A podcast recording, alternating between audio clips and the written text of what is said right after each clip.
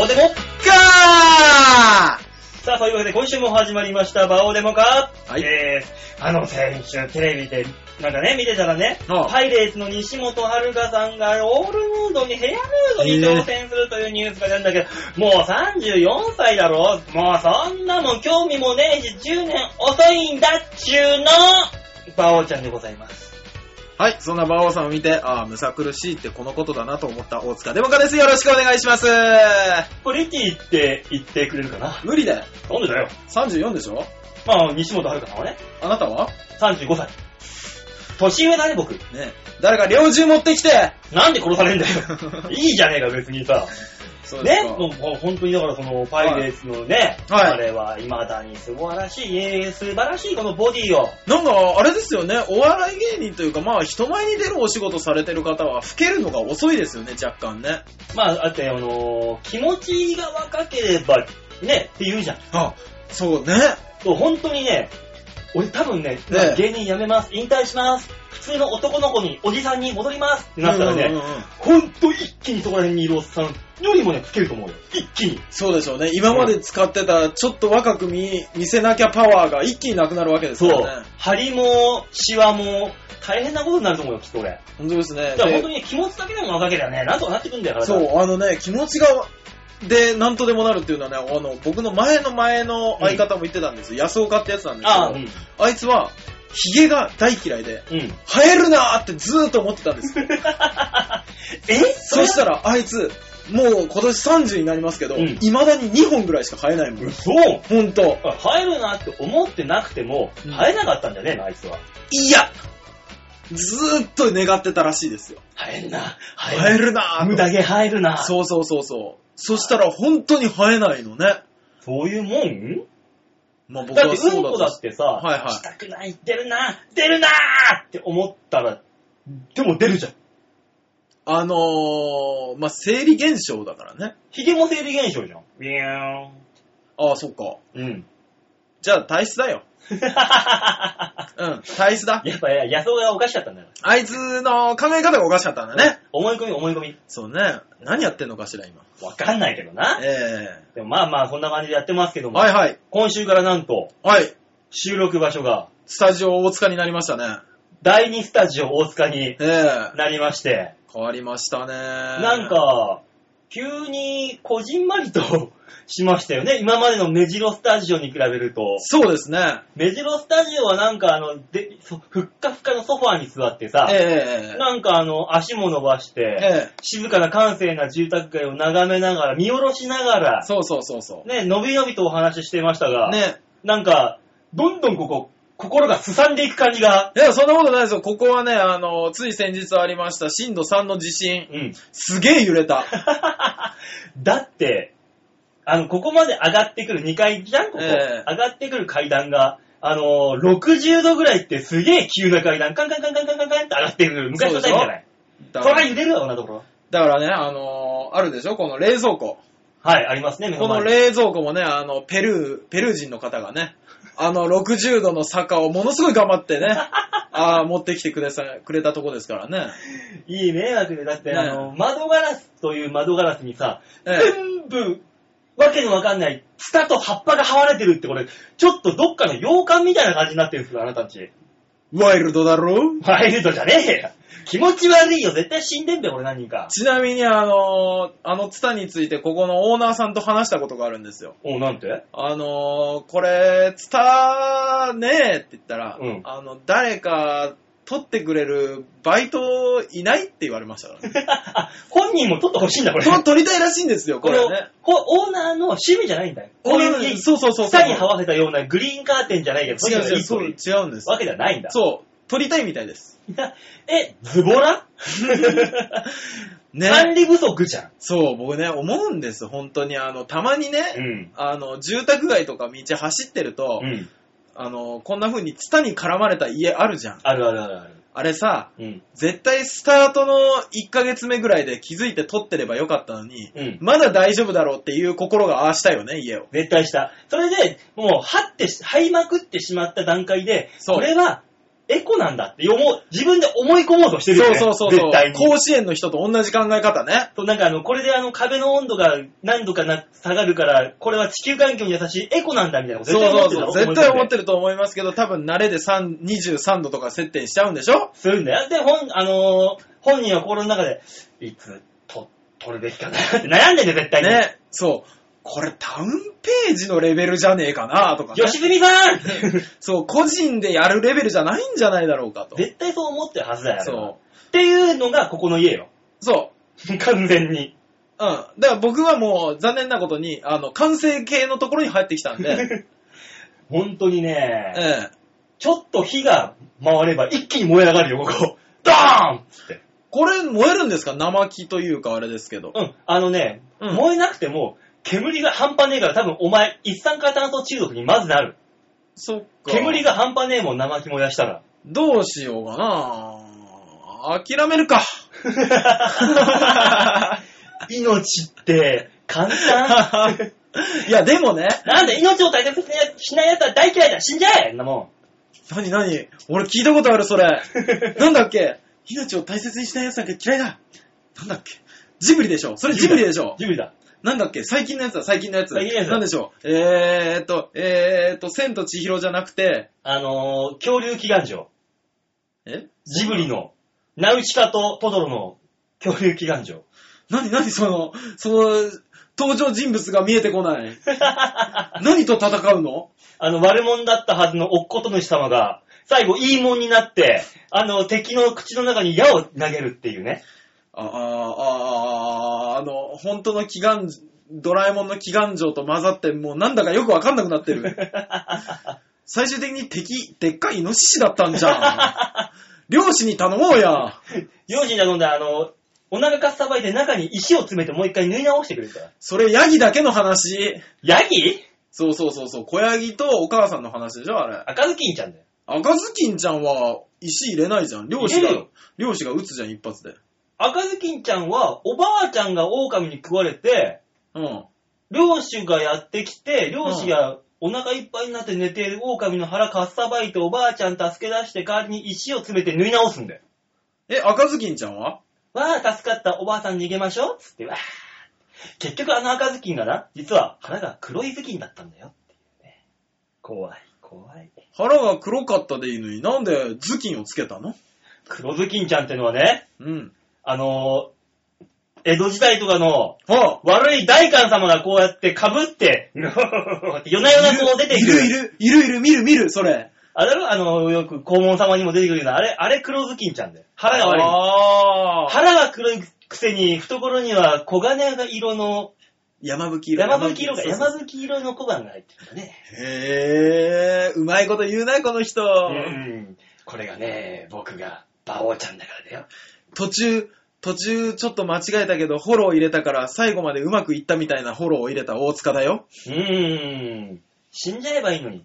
ね。死んじゃえやだ。100まで生きるぞ。さっきまであの、火事になったら諦めるって言ってたけど、この部屋で。俺絶対こんな部屋で死にたくないわ、俺。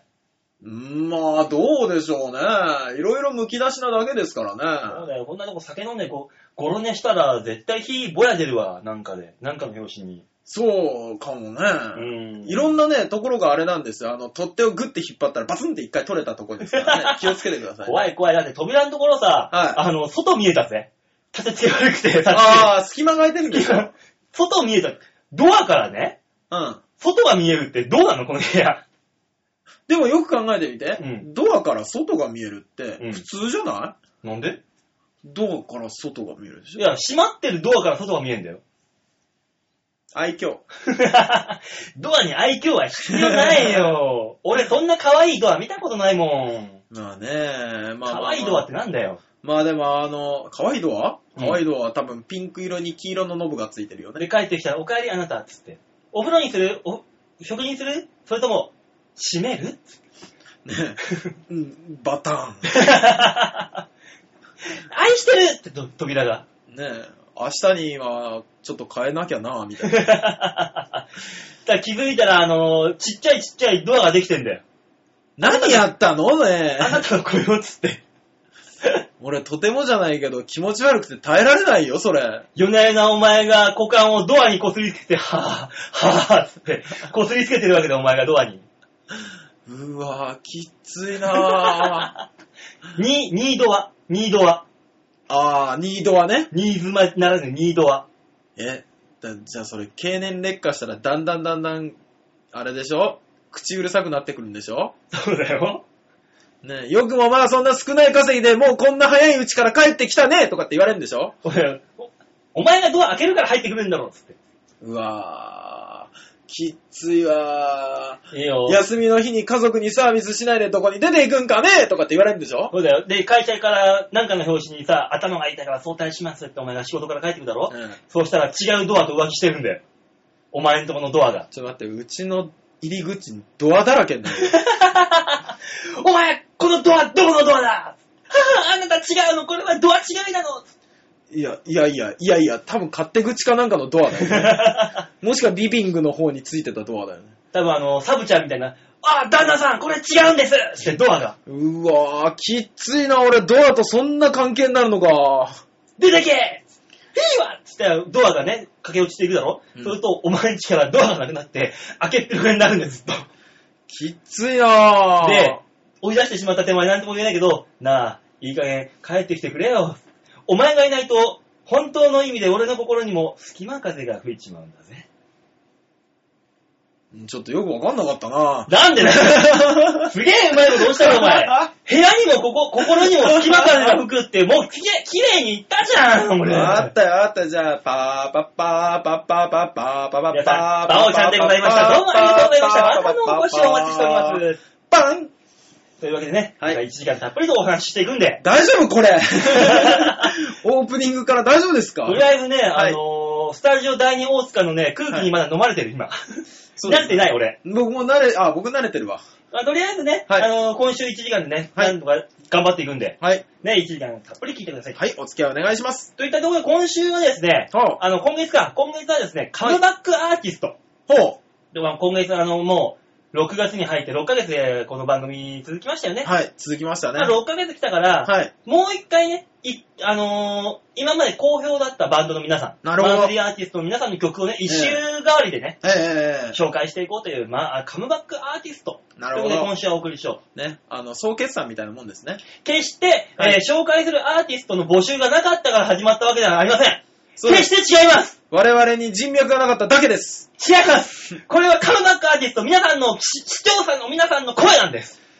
そう思います。そうです、そうです。そうです。はい。で、あの、思えばそうなるんです。はい。はい。というわけでね、今週のカムバックアーティスト。はい。えー、私と朝からの付き合いがありました。えあー、ラブパレット、面白姉ちゃんのバンドです。なるほど。はい。今週はラブパレット。さんが抱きたい人ナンバーワンの人ですね。うーん、抱きたいナンバーワンは、俺は、青い優だから違うな。じゃあ、すいません。間違えました。結構回の方です。書いてた曲をお願いします。失礼よね、お前。というわけでね、今週はラブパレットの曲ということで。さあ、聴いていただきましょう。オープニングナンバー、ラブパレットで、ひまわりメロ。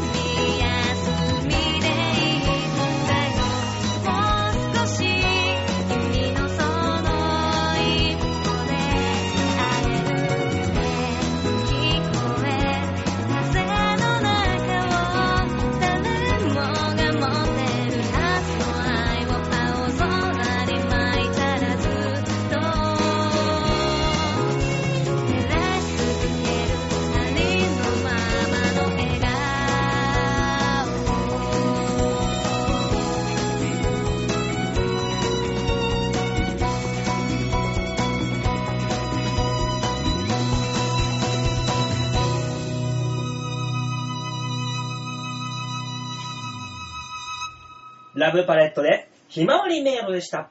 続いてのコーナー行ってみましょう。こちら。大きなニュースを小さく切り取るニュースつまみ食い。はい。というわけでね。えテンシー、ョン低いよ大塚さん。そらあんたが高くもなるわな。テンション低いよ大塚さえー、何おそらくご聞きのリスナーの皆さんには分かってないと思いますけど、えん。ー何よ、何もないよ、何もないよ。今回ですね、収録がですね、6月3日なんですね。何言ってんのよ。日曜日に収録させていただいてるんですけども、今まさにですね、今、あの、16時8分という時間帯で、あはい、そうですね。バオのテンションがなぜこんなに高いかと言いますと何、高い、高くない、高くない。全然高くないから。平気、平気、いつも通り。ね、6月3日はですね、安田記念という G1 が行われてたんで、すけども、いい、いい。こんなこと言わなくていい。いい。えー、馬券をね、えー、あの、みんなにわかるように、ブログにですね、馬王さんは毎回、あの、G1 レースがあると、あの、予想をブログに載せるんですね。そんな宣伝とかいいからさ、そんなさ、番組、自分の番組で恥ずかしいよ。で僕はですね、今日たまたま、あの、その、予想に乗っかって、バッチリ買ったんですけども、えー、馬王さんがですね、えー、今、競馬にはですね、 WIN5と言いまして、レース5つの、えー、1着5頭を完璧に当てると、当てるという、ものすごく難しいのがあるんです。もうたもうそんないい。言わなくていい、言わな恥ずかしい、恥ずかしい。言わなくていいって。ね、もう分かってるでしょ。目の前で獲ったんですよ、この男いらっしゃい WIN5 初の WIN5ああ、嬉しそう。はい。マックスです、これ。ねえ、すごく嬉しそうな馬王さんと共にやります。大塚デモカです。はい改めましてよろしくお願いします。やっぱね、競馬ってお笑いよりも簡単なんですよ。はい。そうですね。人を笑わせるってとても難しいことだととても思います。難しいことです。それよりも簡単な競馬をやってるんだから、取って当たり前ぐらいの勢いなんですよ、これが。なぜあなたの予想に完全に乗っかって買った大塚が外れてるのにあなたは嬉しそうなんだ。ええ取りましたからね、いろいろと。今日だってあれだぜ、あの、9、あ6レースほどやりまして、馬券買いまして、はい。今のところ、この安田記念、まあちょっとあの、馬連では外してしまいましたが、はい。全部取ってますから、他は。なるほど。全部当たってますから、私。なるほど。というわけで、あの、今お聞きのリスナー、えーの皆さんに、えー来週ですね、えーメールをいただいた方全員に、馬王さんがクオカードをですねや、んねえ、やんねえ、やんねえ、やんねえ。絶対やんねえ、そんなもん。しないの？500円分のクオカードならいいけどさ。2000円分のクオカード。やんねえよ なんで上がっちゃうんだよ。いいんです、そんなのはいいんです。番組ですから、これはね。そうですね。番組、皆さんには関係ないですから。僕の個人的なところがね。皆さんには関係ありますよ。何が？オープニングトークから考えて異常なほどテンションが上がってるじゃないか。おかしいだろ。何も、この、心臓がね、2メーター先ぐらいにある感じそれはね、あんたがウィンファイバー当たった瞬間にバーンって下に新聞投げつけたら下の住人にドーンって天井殴られるわ。壁が薄いんで、ここよ。震えた。わ。いやー、素晴らしい。ねえ取っごちゃった。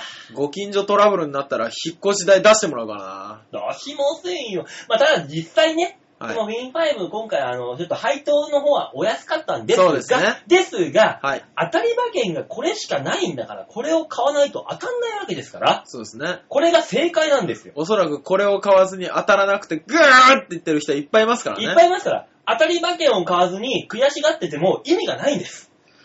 うわぁ。はい。刺されればいいのに。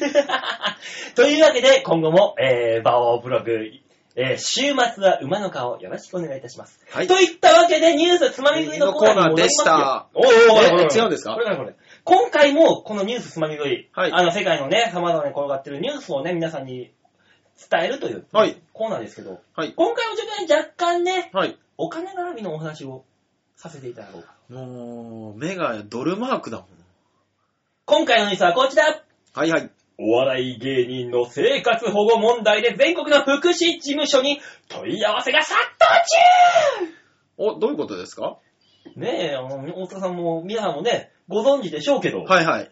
大阪のある事務所の職員は、電話での問い合わせは以前の5倍ぐらいに増え、業務に差し支えが出るほどだと泣きっ面であるというニュースでございますえよ。ー、そう、どういう問い合わせなんですか？え、あのー、まあまあ、某、はい大手芸能プロダクションの、はい。えー人気芸人様が、はい。えー生活保護費を、えーまあ、不正受給をしていたと。まあ、そうですねこれがね、あの、本人の意思あるなし関係なしにはい。していたというニュースがね、皆さんもうみんな耳に入ってご存知でしょうけど、まあそうですね。それに関してのはいニュースなんですね。まずこれお話し、えーおさらいしましょう。はい。まず、はい。えー、まあまあニュースに出てますので名前も言っていいのかな？そうですね。もうニュースあただ、も出てますか？らまあまあ、別に言わなくてもいいんだったらそれでいいと思いますよ。まあね、じゃあ、あのー某大手事務所の人気芸人様はいはい。の、えーが報道でですね、はい母親の生活保護不正受給が発覚しました。そうですね。はい。はい。で、それを慌てて受給を辞退しました。はい。まあ、それまではいろいろ疑惑があったんですが、はい4月の段階でやばいと思って受給を辞退しました。はいはい。その後に、はいえー不正ではない、今はもうもらっていないと、はい。事務所側が、えー報報道しました。はい。そうですね。ね。はいもう5月の段階での発表ですから。うん。4月でもう打ち切ったんで、もはいう今は、今はもらってないと言った。まあまあ確かにです。まあ正しいは正しい、まあそうですね。状況的には。ねえー、その後に、はい。自分の認識が甘かった。と、その人気芸人さんが、えー涙を流しながらの記者会見を開きました。はい。見てました。ね。はい。で、その後です。はい。その人気芸人さんの母親、は姉、あ、はおば、あ、は計4人が、あ、はわざわざ別世帯として、あ。はい。隣同士に住んでいるのにもかかわらず、はい。母親が、えー生活保護の受給をしていたと発覚しました。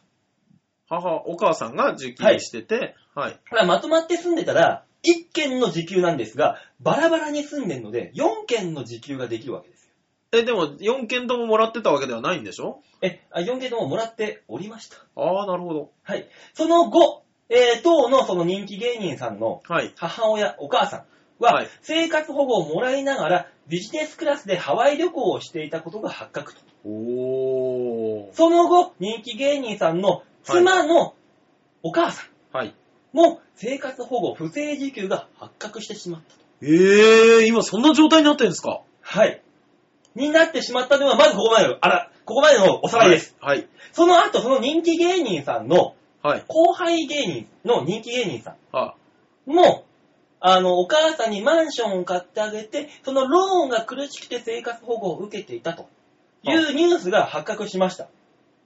ね。あー、あのー、大きなゴリラみたいな。え ね。で、その、その件に関して、ーはい。大阪の、はい。えー、区役所、市役所にはい。問い合わせが殺到しているわけです。それがわからないです。何のなぜか。はい。子供の名義のマンションに住んでてもいいんだったら、持ち家を息子名義にして生活保護を自分も受けたいと。同じ状況だったら、俺ももらっても構わねえんだろと。あー。自分の名義をじ、えー息子の、はい。その、家の名義にして、はいはいはい自分が苦しいから、くれと。はいはいはいはいはい。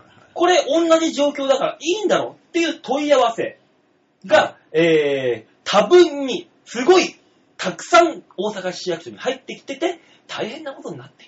いやー。これはね、問い合わせした60代の無職の男性。はい。以前はですね、はいえー、受給申請をしたら自宅に約2000万円の価値があると、はい。不動産所有を理由に拒まれたんですよ。まず、あんたはそんな自宅持ってんだから生活保護受けなくていいでしょ。はいはいはいはい。ですが、これを息子の名義にすればはい問題がないんだろうと。そうだと思いますよ、多分。これで時給がなければ、はい俺生活保護受けられないんだったら、はい訴えるぞお前と。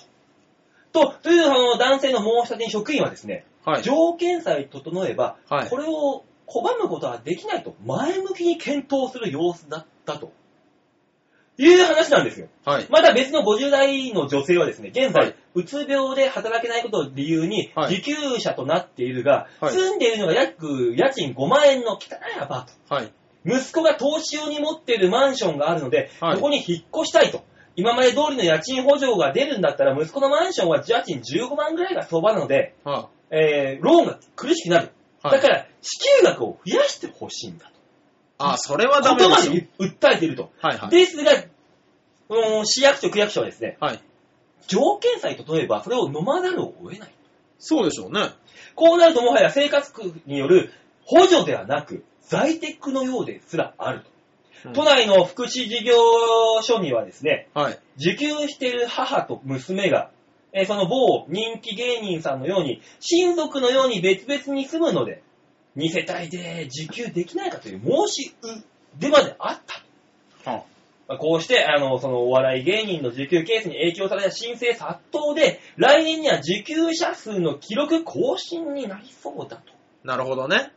それに対して、はいこの騒動の中、はいはい。えー、志村けんさんが主演する志村魂、志村はいコンはいはいはい。の舞台稽古がね、えー、全国に放送されまして、はい。志村ばあさん、えー、志村さんがばあさん、ひ一はい人ばあさんですね。はいはいはいはい。扮したネタの中でこう言ってました。なんでしょう？10年前に、もうおじいちゃんが亡くなってしまってね、店を閉めようか迷ってたんですけどね、えー店閉めちまったら孫におもちゃも買ってやらないですし、まあ私は生活保護も受けてませんから、えーせがれに芸人がいないもんでね、という皮肉めいたネタをした、して、客席からは、いひときわ大きな笑いが起こったと。放送を見た人からは、さすが志村さんやえネタにできるのは大御所ぐらいだからな。志村さんはまだまだ現役だななどと絶賛を受けているとそうですね。いうニュースがは入ってま、入ってきたわけですよ。今もう世間はこのニュースと一緒ですよ、ほとんど。あのーやっぱりうん、不況なのもあって、うん。あの、みんな関心があるのが、うん自分が得できる話、まあそうお金のなんだよね話そうっていう風になってくるんですよ、どうしても。うんなるね。ただね、僕、すごく思ったんですけども、うんまあまあ条件さえ揃えばやってくれるのは当然だと思うんですよ。おう。あのー区役所ってうん本当に、あのー税金のうん。控除だったりとかも、うん。全部行かなきゃやってくれないでしょ。まあ、それもちろんそうだよ。携帯会社は、うん携帯会社とか普通のサービス業って、うん。あのー全部一旦つけるでしょ。全部一旦つけて、うん。で、これいらない、これいらないって断っていかないと、うんそんなサービス俺受けてたんだっていうようなサービスついてたりするでしょ。まあ、向こうは、あのー、かっぱぐ方です。でしょ？ね。はい。にもかかわらずですよ。うんで、あのーむ、どちらかというと、うん。こちらを丸裸にできるほど情報を仕入れてるはずの区役所さんたちは、うん。絶対にこっちが言わないと、えだって言ってくんないから。うん。生活、あ、だって生活保護であって、うんあの、餓死されたりとかしてる方々のやつは。、ニュースあった。に関しては、だって言ってこないんだもん、うんみたいな話で終わってるじゃないですか。うん。だから、言えば言うだけ、うん。やってくれるのが区役所だと思うんです。まあまあ、そうだろうね。で、生活保護の話に関して、その在宅云々かんぬんの話にすれば、うん生活保護って受けるのって、うん。あれじゃないんですか？あの、携帯電話だ、なんだ、財産がどれだけないかっていうのは、まず見せなきゃいけないもんじゃないんだなっていうのが今、分かったんでしょみんな。そう、本当はやんなきゃいけないんだけど、うん言わなきゃわかんない。そう、みんなみんな、自己破産と同じぐらいのレベルで、うん。さらけ出さなきゃいけないもんだと思ってたと思うんですよ。うん。自己破産ってもう全部、そう。自分で持ってるもん、えー、こんな、えケツの穴のシワまでは数えられなきゃいけないの？みたいな。ぐらいのね、全部さらけ出さないといけないそうそうそう。それだけしないと、借金チャラにしてくれないじゃないもちろんもちろん。でも生活保護って、うん。個人情報保護法案で調べられないんですってね、あれ。そう、だから、言わなければ申請した分だけ通ってしまうという今の法律の穴が、そう。こういう風になってるわけですよ。そう。だから今その同じ状況にすればいいんだろ、こうすればもらえるんだろ、なんでくんねえんだよっていうのが、申請がすごい出てると。そう。で、その、あの、大阪区役所に電話がいっぱい来ましたと、うん。この電話をした人に関しては、うん。こうすればくれんだろう、なんでくれないんだよっていうのは、うん。してないからだよってしか言えないよね。まあでも、すれば、受けられてしまうと。受けられるさ、受けられるさ。で、えー、去年の生活保護の総受給額がはい。102億円。で、そのうちの、およそ半数以上が不正受給者じゃないかという形になってるわけですよ。そうですよね。この消費税が上がる云々、なんだかんだやってる中で、生活保護っていうところにもう傾けるお金がね、不正受給者がこの間もね、ほとんどの不正受給者の中で、はい。暴力団関係者が5割。あ、そうそうそうそう。で、頭のいいそうういう不動産とかね、そういうえ経済投資みたいなことやってる人たちが、えー3割。ーはい。で、個人でやってる人が2割みたいもう僕思うんですけど、な。うん。102億円ってうん。確かにでかいですけどで、かいよ。すごく大きいでしょ？うん。大きいけど、なんか、小さくね？なんで ?102 億円なんて俺みたいにウィン5を当てたって入ってこないんだよ。でしょ？でもね、あのーあ、流した。ちょっと前にあったヤンバダムがとか、うん。ああいう話になると、何千億とかうね、ん。もう当然超いくじゃないですかいきますよ。ね、その話を聞いた後に、102億ああ、じゃあ、まあ今月ちょっと苦しくなるぐらいか、ぐらいな感覚で聞けちゃうんですよね、怖いことに。えー、それ、大塚さん、あなたそれ経済的に問題あるでしょまあだって、ヤンバとかのえ100、1000億とかえのクラスになってくると、そこに1000億傾けるけど、ええその分、仕事を発注するわけだから、うん。しょ雇用が生まれて、支出も生まれて、はい。いろいろあるわけですよ。ただ、潤う経済の周りが。ただですよ、あの、僕思うんですけども、うんあの、その102億円があるじゃないですか。で、はい半分で、半分ぐらいが不正受給だとすると、うん。50何億円あるじゃないですか。それで、あの、確実に餓死しない人が出てくるわけでしょ？あ、出ますよ。もちろんもちろん。ね。うん例えばですよ、うん。一人の命を50億円ぐらいで買えるとしたら、うん。安い買い物だと国の人たちは言うでしょ。言うのかな？ねえ多分、あのー国際的なうん。日本大使館が人質に取られましたと。はい。人質に取られて、要求額は50億円ですと。はい一人。払えないから、人質を見殺しにしますとは言わないんじゃないかなと。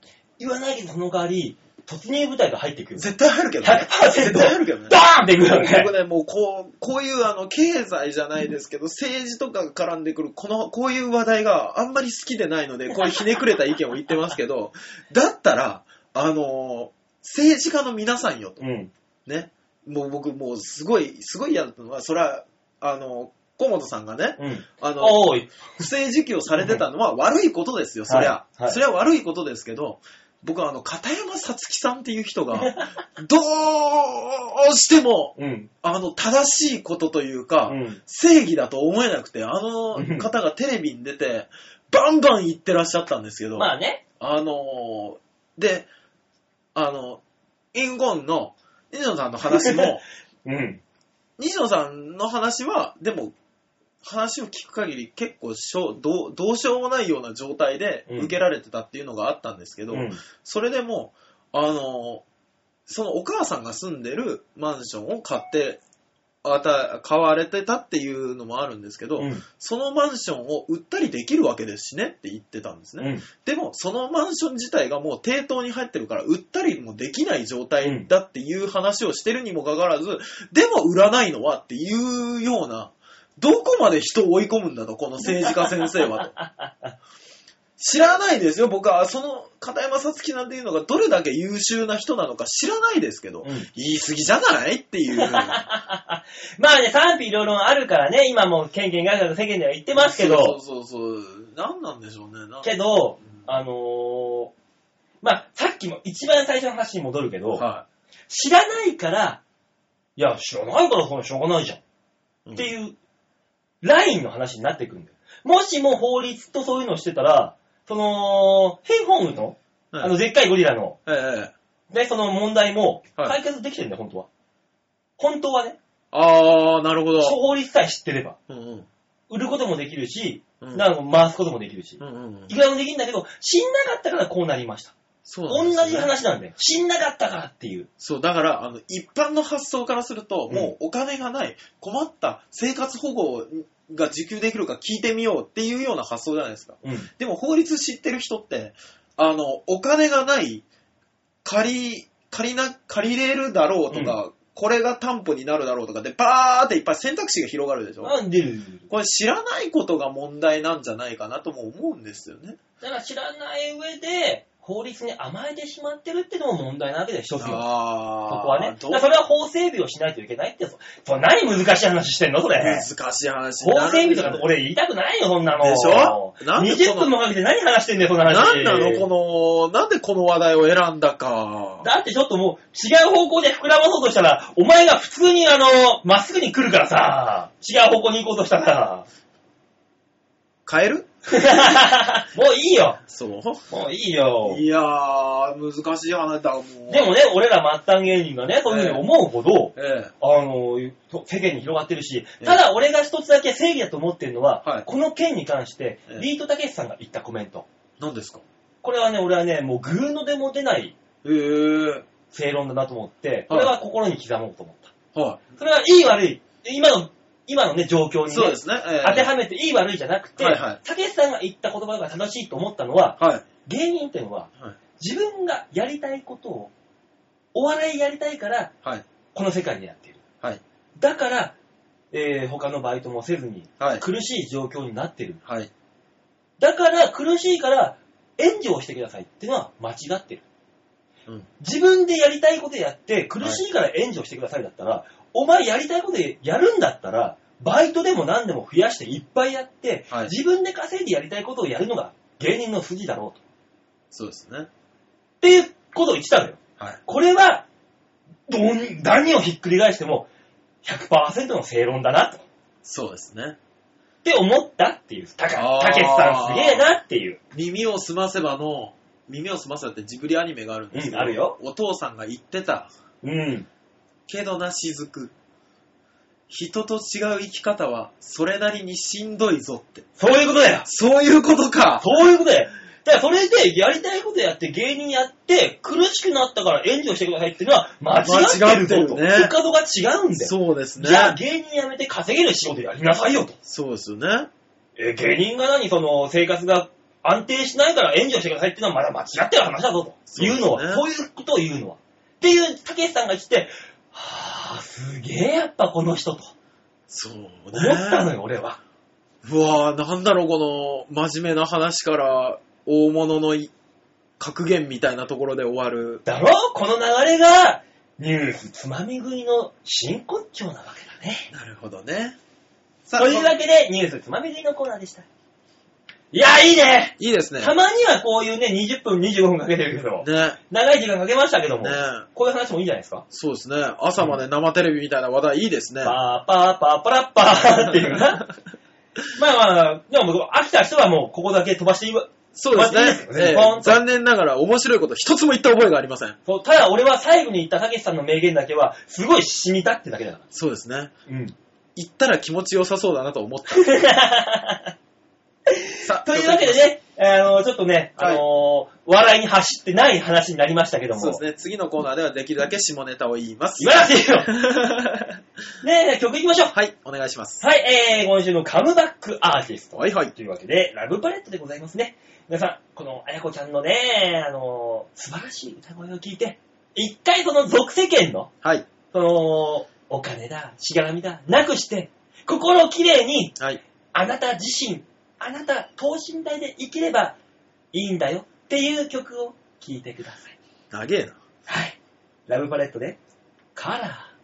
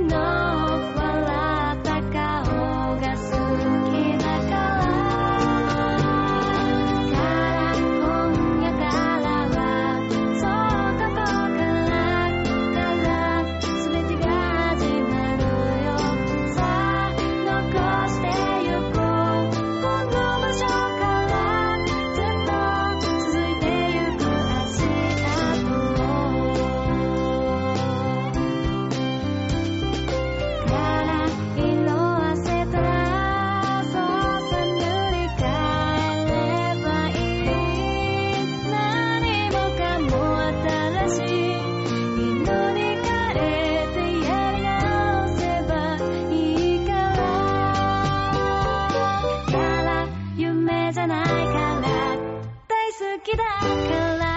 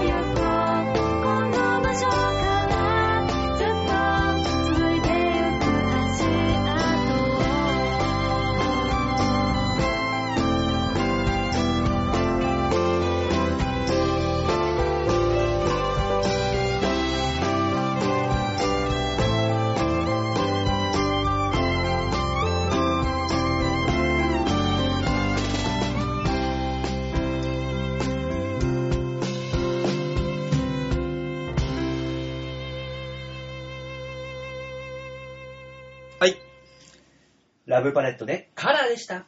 うーん、一番好きな曲。これだね、俺は。さあ、続いてのコーナー行ってみましょう。こちら。シャッターチャンスどうでもいいな。あ、ほんと、ウィン5当たって以来のテンションがひどいな。もう、ふわふわふわふわ。ちょっとした収録の合間の休憩にもう一回取り戻したな。取り戻したね。これ取り戻しちゃったね。ね。じゃあ今週のシャッターチャンスの話するよ、一応。え、一応すんの？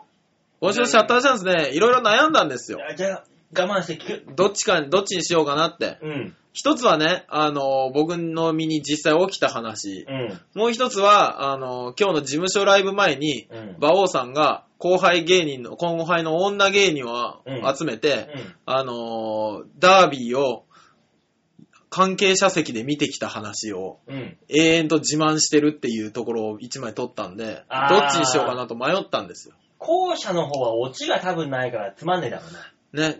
まあ、でも一応どんな風に馬王さんが偉そうに話しているかっていう模様を、あの、シャッターチャンスのコーナーの横に入れ入れときますんで、ね見といてください。誰も興味ねえよ、そんなのよ。いやいやいやいや、本当にね、最近お笑いを始めた子なんですよ。後輩の女の子って言っても。そうか1年未満でしょ、うちの事務所に入ってきて。ああ、事務所にはね。ね。うん。でですよ。ね。あの、いや、俺関係者席で見てたから。みたいな話を。だってあれ、向こうから振ってきたんだもん。え？どうだったんですか？つって。じゃあ、僕が写真撮った時のこの二人の興味のなさっぷりったら何だったんでしょうね。興味なくないんだよ、きっと。聞いてたんだけど、なんか爪の間の、汚れが気になっちゃったりとかさ、ねえしただけなんだよ、きっと。ね、俺がパッて見た時あの、どうも履いてるスニーカーのつま先が汚れたらしくて、それをずっと見てましたけどね。うん。そんなもんだよ、人の話なんて。うつむき加減で。あ、そうですか。そんなもんですよ。じゃあ、あの、一応、シャッターチャンス、こちらダバン、はい。えー、ちょわへよ .com ホームページ、えー画面左側の番組内スポット。はいえー、こちらクリックしまして、6月4日放送分の場をデモ化をクリックね。何この地味な感じ。うんバナナが出てきたでしょ。うん。何この地味な感じよ。お前、こっちの方がオチあるのか？いや、僕ね、うん。あのー朝ごはんにうん。バナナを食べるのを習慣づけてるんですね。ゴリラか、お前。お前、これこそさっきのキングコングか、お前は。ゴ、ゴリラ以外キングコングって言ってないんだから言うなやお前、お前、生活保護でバナナもらってんのか、お前キングは。コングって言ったんだから 言うなや最後まで。なんだよ、バナナよ。で、あのーバナナのね、うん。一番いい保存方法っていうのが、うん。あのーなってる状態と一緒でこうやって吊るすことだと。まあまあ、そうだろうね。僕聞いたんですよ聞いたことね。で、あのー僕もこうやって吊るして保管してるんですけど、うん。先日ですよ、先週、先々週か、うん。あの、事務所ライブがあったでしょ？ありましたね。ね。でですよ、事務所ライブのね、うん。ネタが、うん。正直、直前までできてなかったんです。納得いく形で。ひどいお前。じゃあじゃあ納得いく形でよ。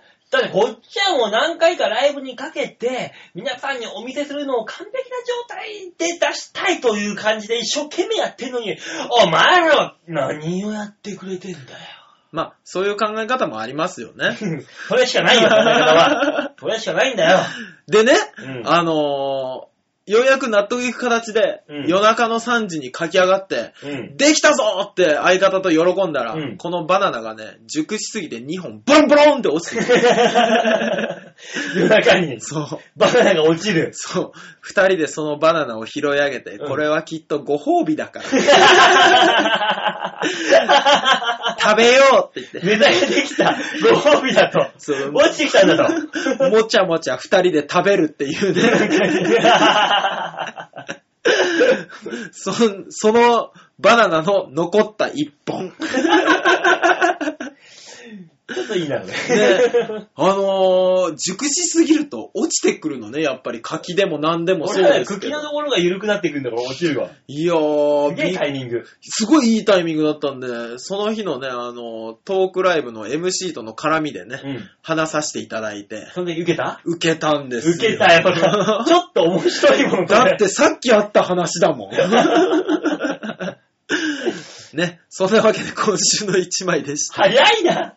まあでもこんなもんだよな。そう、あのね、時間使いすぎたんだよね。ね、さっきのね、あの、ニュースつまみ食いの、つまみ真面目なコーナーになっちゃったからね。つまみ食いとウィン5のコーナーでね。ねいやーいいね、ウィンファイブって。え、あなたのテンションが気になってしかなら取れる取れる。ない。ねえ、よかったですよ。まあまあ、勝ってくれてね。まあ、シャッターチャンスいいんすか、じゃ以上、ダチャンス5以上ですよ。あ。はい、わかりました。ありがとうございました。じゃあ、あの、まあ、早いですが、曲に行ってね、はい。最後のコーナーにね、そうですね。今51分ですからね。そうですよ。で、あの、最後は最後でね、あの、私の大好きなラブパレットのそうですね。しっとりとした曲でね、皆さんのご機嫌を伺いたいと。ええ嘘でしょ？それあの、商店のご挨拶の時に言われるやつでしょ？ね歌わの人が言ってたけど何かそっか、じゃあもう仕方ねえか。お、紹介お願いします。で、というわけで、えー、今週のラストナンバー行きましょう。ラブパレットで、あやめ。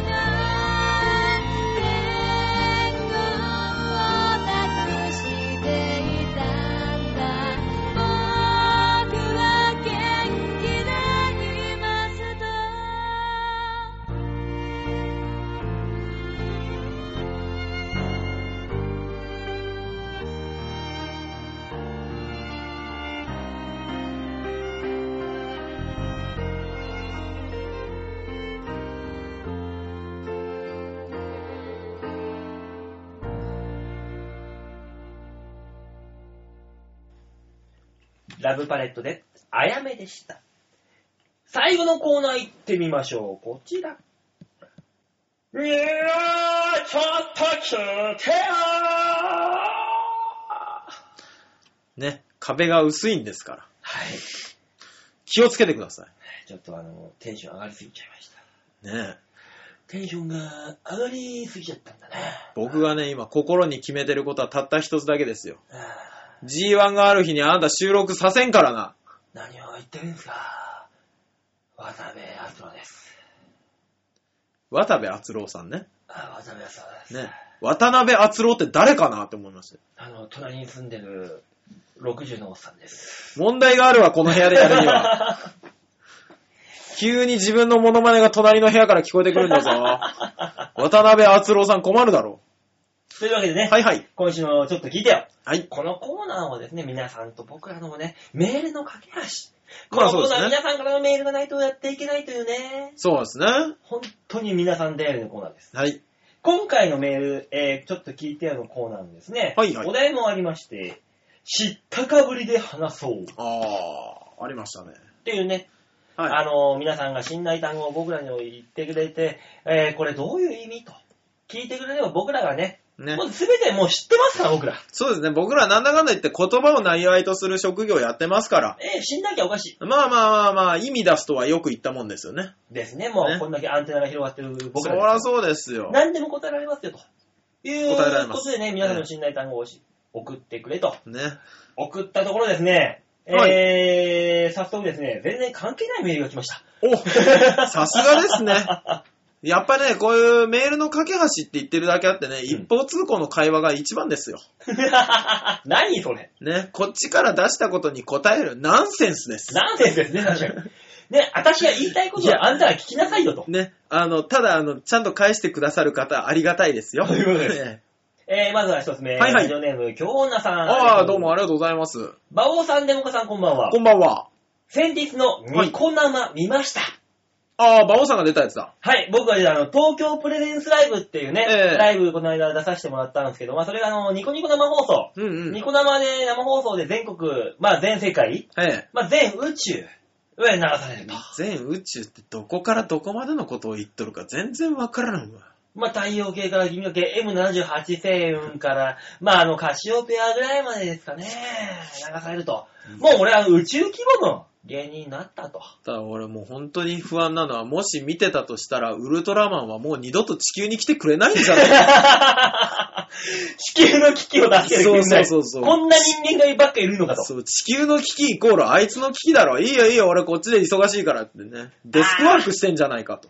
みんな、アルマゲドン起こしたら俺ごめん、謝るわ、じゃあ。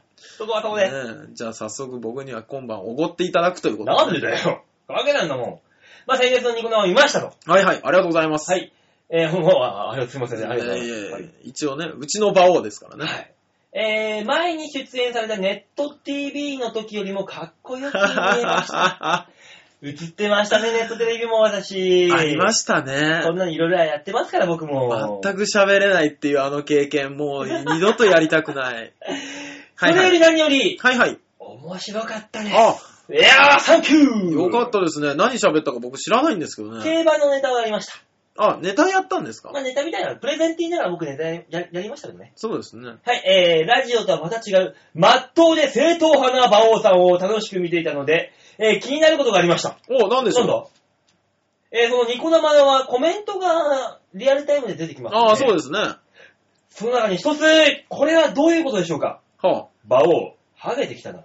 えー、そうなの？どうなの？デモカさん助けめてくださいましというわけで、気にしなくていいよ、そんなことよ。ハゲじゃねえよ、別に。まあ、正解は正解ですよね。待て待て待て待て。じゃあ、あのね、薄薄くですよね。ね、別にハゲてはないです。のね薄くなってきたなですよね。あのね、あの、長いスパンで見よう。銀、あのね、宇宙が生まれてから、まあ10億年以上が経ってます。で、地球が生まれてからもう3億年以上経ってます。その中で僕が生まれてきた30年、30数年、若干の、えー頭皮の交代はあるかもしれません。ただ宇宙の10億年、20億年のせスパンから見たら、そんなもん大したことないんです。大体ですよ。大体痛いことを疲れた人間は、数字を出します。いやね、はうちあの、じいちゃんもそうだし、ええうちの親父、お馬、馬父もそうだしね。みんなうちのあの、ハゲ、ハゲ家系なんですよ。基本的には。はでも遺伝は遺伝。うん。多分ね。ただ、あの、遺伝だと言うんだとしたら、はい。一番最初にハゲた遺伝の持ってるやつ、俺ほんとタイムマシンがあったら、そいつのとこ行って、ぶん殴るぞ、俺は。そいつの遺伝子を残さないように。まずは真の像をえぐり取る。どうすんですか？昔の人間ほぼそうだったら。ね あの、一人ずつ真の像をえぐる。え。とある村にですよ、タイムマシンに乗った馬王が行くでしょ、うんそしたら馬王さんに髪があるっていうのでみんな男の成人で髪があるなんて信じられんみたいな。うん。祭り上げられたら、あんたその時代から多分帰ってこんぞ。わし、神やな。神であり神だな。あー、うまいこと言うわ。テンションが高い時の場をうまいこと言うわ。やっふーでもね、はいはい。あのー実際ね、あのー俺ね、はい本当にあの、もともとね、生まれた時から本当に昔の写真見てももらったらわかるんだけど、は髪の毛は細いんだよ。昔から、小学校の時から。ずおーーっと俺はいはい生まれつきなもんで。あ、ねで、あのー大体高校生、大学生ぐらいになった時気づいた気づいたんだけど、うん俺あのー髪の毛は細い上にうん密度が薄いんだよ。もともと。あ、じゃああれですね、生まれながらにハゲてたって話ですね。じゃあ、ハゲてんじゃないんだよ。ん？若干人よりも、あの、毛根が元気がないだけなの。若干ね。人よりも若干だけよ。あー、なるほど、なるほだからね、あど。の、本当にね、21人で芸人始めた時の知り合った芸人、はいはいお前ちょっと薄いなーみたいなこと言ってるんだけど、ええ今会っても、お前変わんないなって言われるんだよ、逆に。あー、なるほど。だから本当にその時から全然変わってないんだよ。頭皮的な問題は。だからもう生まれたての時から30代の顔してるやつは、うんあのー成人した後の同窓会に会っても、うん。変わんないねって言われるタイプだ。そうそうそう、ただね、俺ね、可愛いんだ。すっえごい可愛いんだ、そうですか？俺。俺、可愛いんだ。馬王さんが前の相方中根さんを選んだ理由は、あ、あの人の方がハゲてるからかって今ちょっと思ってますけどね。そんなことねえよ、別に。あいつと会った時あいつあの、テンパーでふっさふさだったよ、俺、あいつは。あー。そりゃすごい、あいつはよ。まあ、そりゃそうとしても、本当にね、昔からね、変わんないんだ、俺。あそう本当になんですね、このまんまなんだよ。若干の頭皮の上がりはあっても、えまあ、それはね、あの、年相応なもんとして、え、ええ。だから馬王ハゲてきたのは間違いなんですね。ハゲてきたんじゃないんです。ね、馬王ハゲていたなんですそうね。なんです。過去形なんです、か結局。いや、過去形、いや、完了形なんです。で、そうです、ね。これは完成形、完了形なんです、これは。あー、なるほど。だから、あの、コメントをしたやつは多分ね、ねあいつは芸人です。馬をハゲだなっていうのは昔から俺のこと知ってるやつだから、そうですね。多分仲間なんだよ、俺の。そうですね。だって芸人もね一般の人で馬王さんもそんなに長く耐えられないですからね。そうそうそう、俺なんか見てたら、あ、なんだあいつおいおい、なんだ？今日一番いい声出しましたね。ね、だから別にね、あの、こんなね、でも実際今は今でこんな感じだからね、そうですね。そんな馬王さん基本変わってないですよね。うん、変わってないんでうん、だからあのー、京女さはい。ん、えー私、もうちょっと多分変わんないと思います。俺が返事しちゃった。京本さん、はいって言っちゃった。はい、続いてのはいはいラジオネーム、ハクさん。おー、ハクだ。青木さん、久しぶりですね。ハクから来たよ。バオカさん、えー、バオカさん？バオさん、デモカさん、こんにちは。ハクですこんにち。は。えー先日、小学校の頃からの友人が実家の建て替えをするということで、荷はいはい物の整理に手伝って行ってきました。はいはい、いいことじゃないですか。懐かしいものが続々と出てきて、その都そう度、でしょうね手を止めて思い出話をしてしまい、なかなか整理が進みませんでした。まあまあ、そんなもん、そんなもん。まあ、整理といっても僕は男なんで、そっちの整理じゃないですけどね。ねはははーあの日、あの日、っていうのは書いてません。えー、中でもですね、乗っちゃったよ。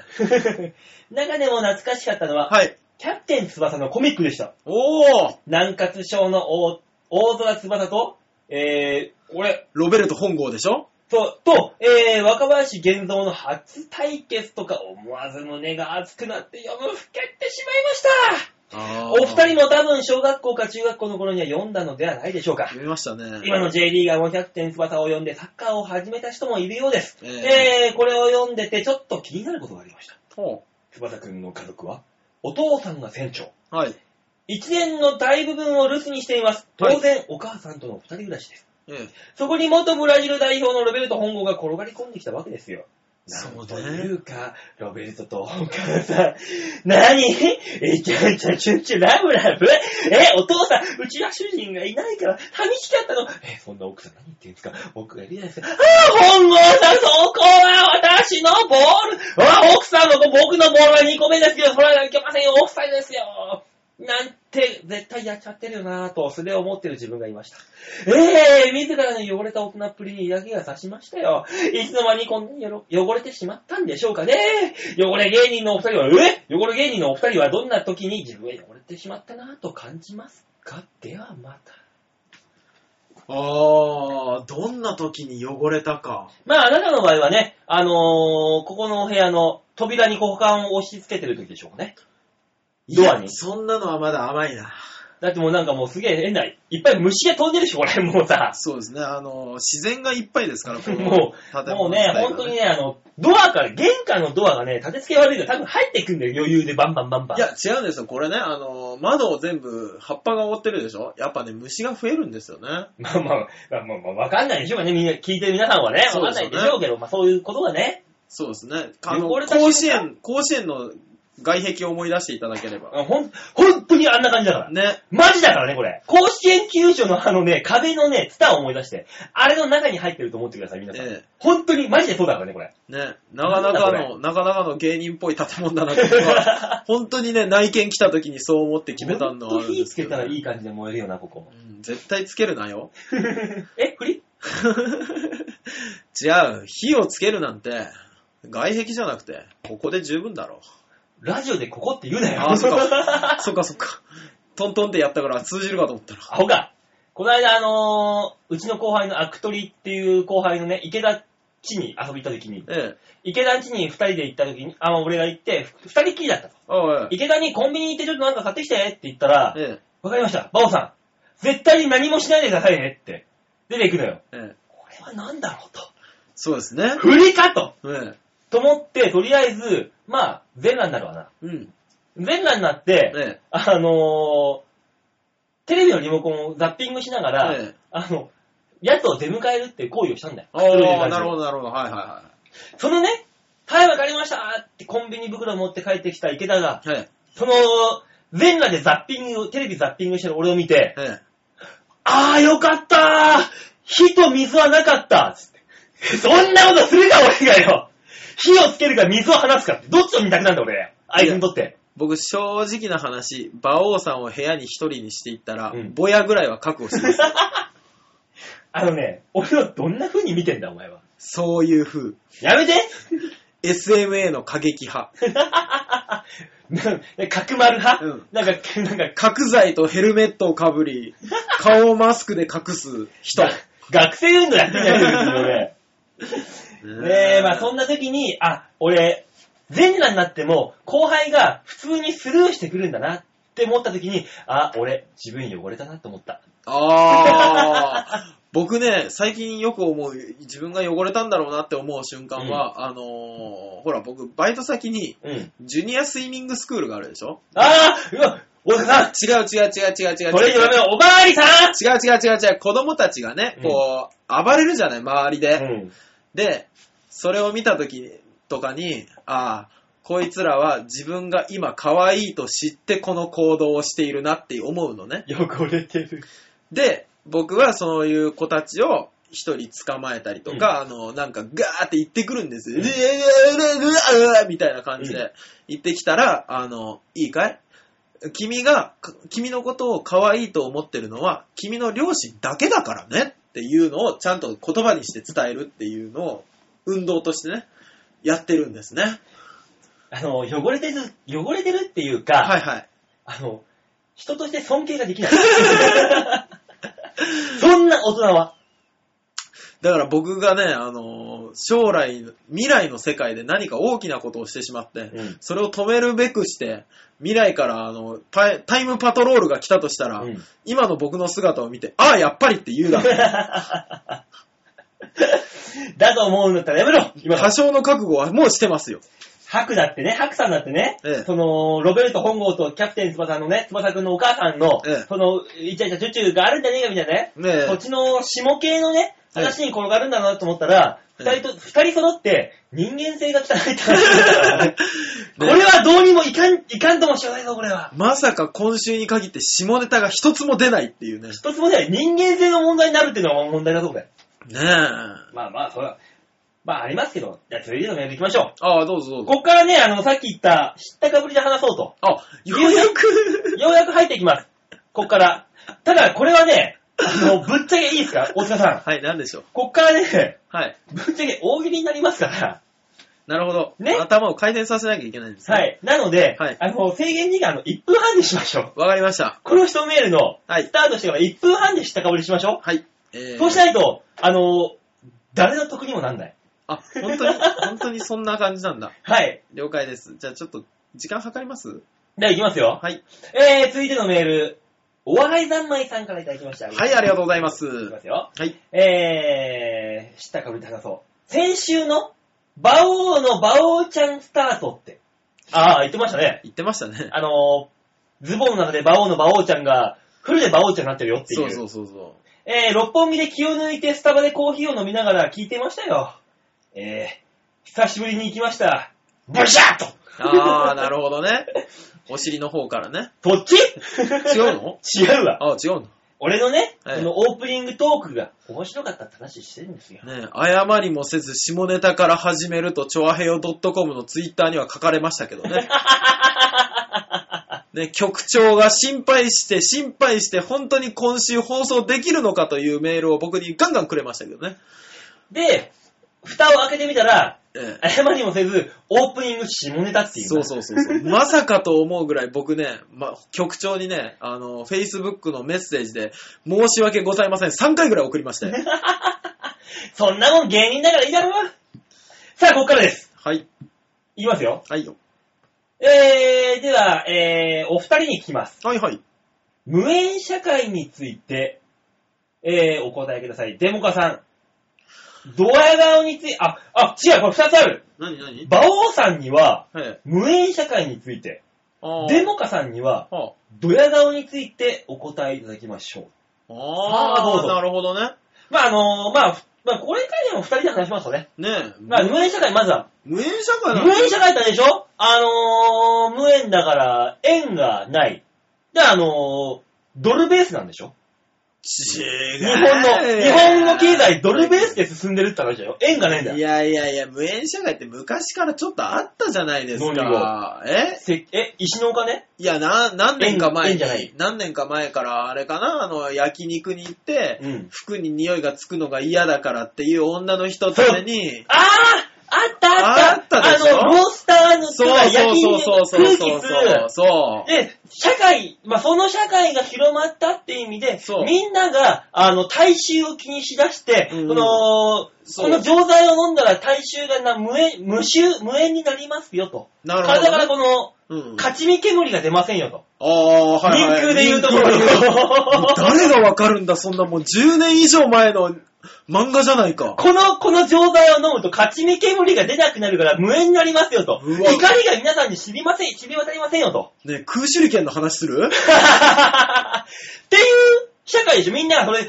人の怒りが見えないことによって、皆さんが、あの、あー円滑に動く、そなるほどねの無縁社会。なるほどね。ひいては、うん怒りがわかんないから、他人について、ええー関心がなくなる。イコール、そ別に何でもいいんじゃんっていう人の縁がなくなる。え。あら。無縁社会じゃないですか。馬王今日切れるね。これいけるね。続いてこのこの勢いでドヤ顔。ドヤ顔ドヤ顔ドドヤヤ顔顔はあれじゃないですか。有名なドヤ市ってあるでしょ？ドヤ、ドドヤ街か。ドヤ街ってあったでしょ？ありますよ昔あの、ごちゃごちゃした。うんあそこっぽい顔ってことでしょ？だから、そこから取ったうん、イククル姉さんのドヤさが。ああ、なるほど、なるほどだか。らドヤ顔ってのは、イクヨクリオ姉さんのギャグが終わった後の顔。決めた時でしょ？これどうよの？ドヤさ。ただ、はいイククル姉さんは、うん。イククル、まあ、師匠か。ええイククル師匠は、はいあの、若手に、ドヤさのタイミングを振られて、うん。そうだねって言ったからね。え姉さん今ドヤさでしょっていう。本人が忘れるぐらいのう顔。わだから、そんなことあるんだ。大したことない顔。へっていう顔がうん、ドヤ顔。なるほど。っていうことでしょ？そういうことにしときます？はい、今、時間は。えー、ちょうど3分です。おあ、あ、1分半ずつだね。お、ええぴったりぴったりぴったり。お、よしよし。よしよしよしよし。おー、お結構、知ったかぶりの話いけんじゃないいけますねおだっいけてあ、知ったかぶりじゃない。これ正解なんだから。そうそうそうそう。これが正解なんだ知ったかぶってないもの。もうまた、また二人で正解出しちゃいましたね。あ、ごめん。あ、そうだよな。ね。みんなごめんね、みんな、あの、そんななんかあの、文化人ぶっちゃって俺ら。ねえ。いやいやいやいやいや、アンテナは高いよ。僕らは。スカイツリー割りでも。ねえもうばバンバン張ってるからさ。ねえ、武蔵でやっておりますがな、もう昔から。どういうこと？武蔵でって。スカイツリーが武蔵。うん、わかるけど。ね武蔵の3、632メートルぐらいの、あの、あれで。634ね。4, 4メートルぐらいでやあ、こいつ4を2と言ったムサニでしょ？だ、どこ、ムサニって？あのー、武蔵野にある、あの、髪の毛とかを専門にやってる 専門学校を略して、ムサニなんで髪の毛なんだよ、2が。まだあります。あ、まだあるんですか？もう一個あります。はいはいはい。ラジオネーム、紫のおばさん。はい、どうもありがとうございます。えー、銅とホップの皆さん、おはようございます。そうですね。はい。残念ながら一つずつ下げてしまいましたからね。えー、銅の大塚さんとホップの馬王さんです。そうですね。えーなんだろう、ホップの馬王さんの方がポップな気がする。今週はわからないことを教えていただけるようなので質問します。あ、なんでしょ前回の配信分、う。はいはい。25分36秒あたりで、はいはい。デモガさんのおっしゃっていた、は昭和70年代について時代背景と流行したものなどを教えてください。よろしくお願いいたしあ、ます。あー、いや、今から。これ覚えてます？か先週話した話。全く覚えてません。えー、これはですね、はいあの、デモカさんが電車の中に乗ってて、あ、お前か、かわいいじゃん。お前、俺のすげえタイプやねん。あー、あったあった。っていう西武線の話だ。よくわかんない若者が、はいはいえー女の子をなん変な古臭いナンパの仕方をしていたと。はいはい。お前、好みやから私と付き合えや。あ、言ってた言ってた。めっちゃ好みですわ。って言ってた。そう。その時に、デモカさんがそんなナンパの仕方、もう最近のナンパじゃないと。あんなもん昭和70年代でしょ。あ、あったあった。って言ってたんですよ。ええ俺もスルッとスルーしてしまいましたが、はい。確かに昭和52年、50うー62年3年まででよあって、4年、4年。4年か？四年までであって、はい。おそらく1970年代のことを言っていたんだろうと思ったんですが、え、放送を聞くと、昭和70年代のナンパやんって大塚さん、ドヤ顔で言うてたやん。あん時の70年代ってどういうことやん？っていうことを村崎の大賀さんが聞いとるやん。まあ今、平成に1分なって、半でお願いします。平成になってね、今から振り返ると、あー、70年代ね。懐昭和のかしかった。そうそう、昭和70年代、あー、いろどんな時代だったの？あの時。え？経済は？経済は？経済はね、あのー、ちょっとね、バブル崩壊が見え出したよね。ああ、現実とリンクしてる。そうそうそうそう。あれ？ちょうどそんな時代でしたよね。ただ皆さんが、あの、バカ騒ぎをちょっと抑えて、うんあの、外食産業などの冷え込みもあり、うん。ね、あの、家事手伝う男たちをちょっとチヤホヤするような、うん。ね、お男子台所に入らずみたいなのあったでしょ？集合ね。うんだ男子キッチンに入らずみたいな。集合ね。そうそう、そういう言葉がちょっと古臭いんじゃないかなって思われた時代からでしたよね、あれはね。あれ？なんか現実社会とリンクしてる。あれあれ？あれ？いや大塚さんーこれ？懐かしいわー。大塚さんこれある意味の大喜利だよ大塚さん 大塚さんね、あのー、北朝鮮でオリンピックやったりとかしてましたね。え？北朝鮮で？えやってたじゃないですか。そうなんですか？うん、あれ？俺、あの、本当にバカ、あ、自分、自分バカなんで、わかんないですけど、昭和70年代流行ってたもんって何ですか？おもちゃ、おもちゃ、流行ってたおもちゃ。うんブリの照り焼き。え、世界規模？うん。え、アメリカでもニューヨークでも、ロシアでもイタリアでもフランスでも？だ。から今が、富山が日本で東京に次ぐ、ね、あの都市になってるのは、そのブリの照り焼きの流行があったからですよね。え、昭和70年代がそうだったから、え、今、平成の20この4年、え、とは、まだまだありますね。やっぱりあの、国際空港が東京と、あの、富山にあるじゃないですか。やっぱそういう流れから、流行り、流行り、流行り、流行り。流行り？あれ、あの、ブリタくんでしょ？え？ぶ、ブリで持ってくまだ。まだあるもうここまで来たらブリで持ってきますよ。え、流行った芸人は？バオバオ。行った芸人のギャグはギャグ？あの、あの人誰だっけ？え、誰？あ誰？の、富山のことみんな知らないと思うんで、今日は知ってもらおうと思ってフリップ芸作ってきましたって、あの人誰ですっけ？あれ誰誰だよ？誰だよ？レッドカーペットに一回だけ出てきた知らねえ。流行ってねえじゃん、一回じゃん。流行ってた芸人だよ、流行ってた。ダウンタウン。おいすげえぞ、お前。すげえぞ。あの、止めろよ。そろそろいいだろっていう。誰流行、最後流行、最後流行だけ。うん一番若者に流行したもの。一番昭和70年代に。一番昭和70年代に一番流行したもの。うん。一番流行したもの。今で言うとね、平成の24年で言うと、ええ、ワイルドだろ？って、スキちゃんが言う流行しましたよ。ああ、なるほどね。ね。で、ちょっと前に言ったバブルの時期では、ジュリアナ東京とかね。ああ、なるほど。流行しましたよ。あ芸人さんのギャグ的なやつでいいんですか？でもいいし、社会的なジュリアナ東京みたいなのもいいです。なんでもいいですあった。あったあったあったあった。でせんあの昭和70年代にうんうんうん流行したものだけ教えていただいて、うんこのコーナーを締めたいなと。ああ、流行したものですじゃあ。お願いします。えー、3秒前いきます。はい。えー、3、えー、2、1。対戦から学びますやんかーっていうね、ギャグがはや流行りましたね。この対戦っていうのは、あの、第二次世界大戦のことなんですけどね。無駄に26分使った というわけで、紫のオーガさん。えー、昭和70年代に流行ったギャグは、対戦で学びますやんかっていう、あのー、敗戦色濃厚な日本人の、あのー、負け犬根性が流行ったと。そうですね。いうことで、納得していただけましたでしょうかこれ以上、ニュース、えー、ちょっと聞いたのコーナーでございました。これは紫のオーガさんと共犯ですからね。うわ、こいつ、リスナーを、リスナーを味方にし違いますね。今、二人で作ったコーナーでしたからね。て。いや、でもまあまあね。ね。二人三脚でやってますからね。お客様とね。たまにはこういうコーナーもいいんじゃないですか。ね。あのー、まさか、ね、手に汗握るという。あのね、あなた緊張感が先に足りなかったからちょうどいいんです。いやいや、本当に僕ね、今、平然とした顔でマイク持ってますけど、これちょっと油断したらマイクツルンって落ちますからね。もしも目の前にカンカンさんがいたら、あんたね、ここにいないよ、もう。その名前。カンカンさんがいたら、はい。大塚よ。今お前、何が面白いと思って言ったんや？いや、あの、カンカンさんがいたらですよ、いもしいらっしゃったらの話をしますと、僕が喋った後に全部フォローが入ってるはずです。フォローというか、俺が喋れないぐらいのところまでスピードが上がってます。わかりましたこんなゆっくりした話にはなってないはわかりました。ず。はい。来週、それ、俺やりましょん？何が？う。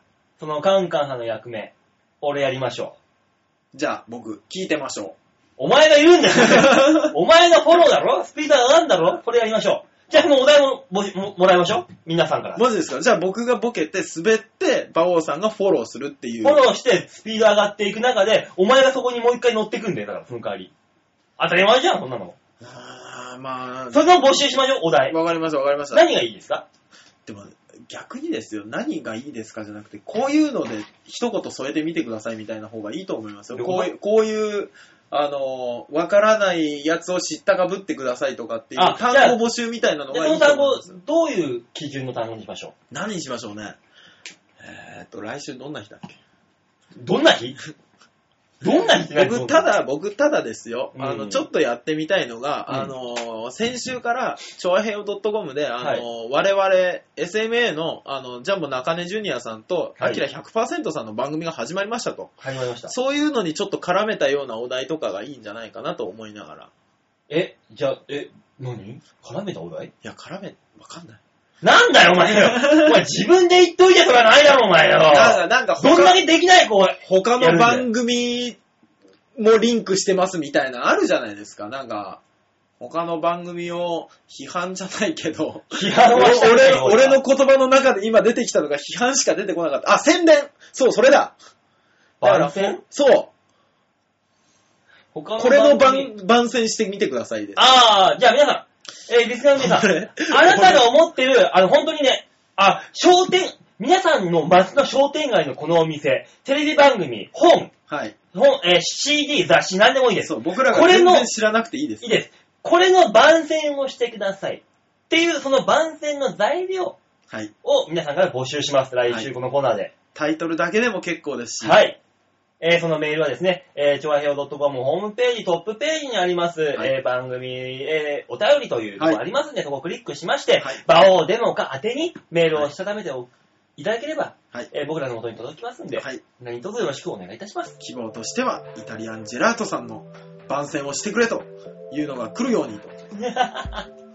ねというわけで、あのーこのコーナーだけで30分ですよ。えーエンディング行きましょう。エンディングですよ。あと、あと3分で3、1時間半行きました。だからね、まあ、本当にこんな長い、本当にね、皆さんね、あのここまで聞いてくれて本当にありがとうございます。多分途中でね、飛ばしたいと思います、皆さん。ボンボンボンボン。そうですね。うん。なので、えーとりあえずここで、あのー、ティンポーはい。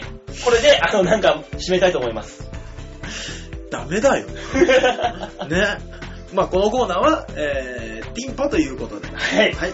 というわけでねえー、最後、綺麗にキュッといったところで、えーこの今週はこの辺でお別れと。あ、なるほど。ちょっと聞いてよのコーナー、いつの間にか閉めてましたね。さっき閉めてます。そうですね。はい。今、すっかり、すっかりまた、とっくに閉めてますから。ね、僕もほら、ドアがいなくなってる状態ですからね。ドア、浮気したドアがね。浮気したドアが駆け落ちしてる状態ですから、ついついいつ閉めたかわからない状態です。いや早くあの、閉めて、閉めてもなくなったドアを探しに行かないとですよ、あなた。ね浮気ドアを。というわけで今週はこの辺でお別れ。また来週お会いいたしましょう。ではでは、ララバイバイバイ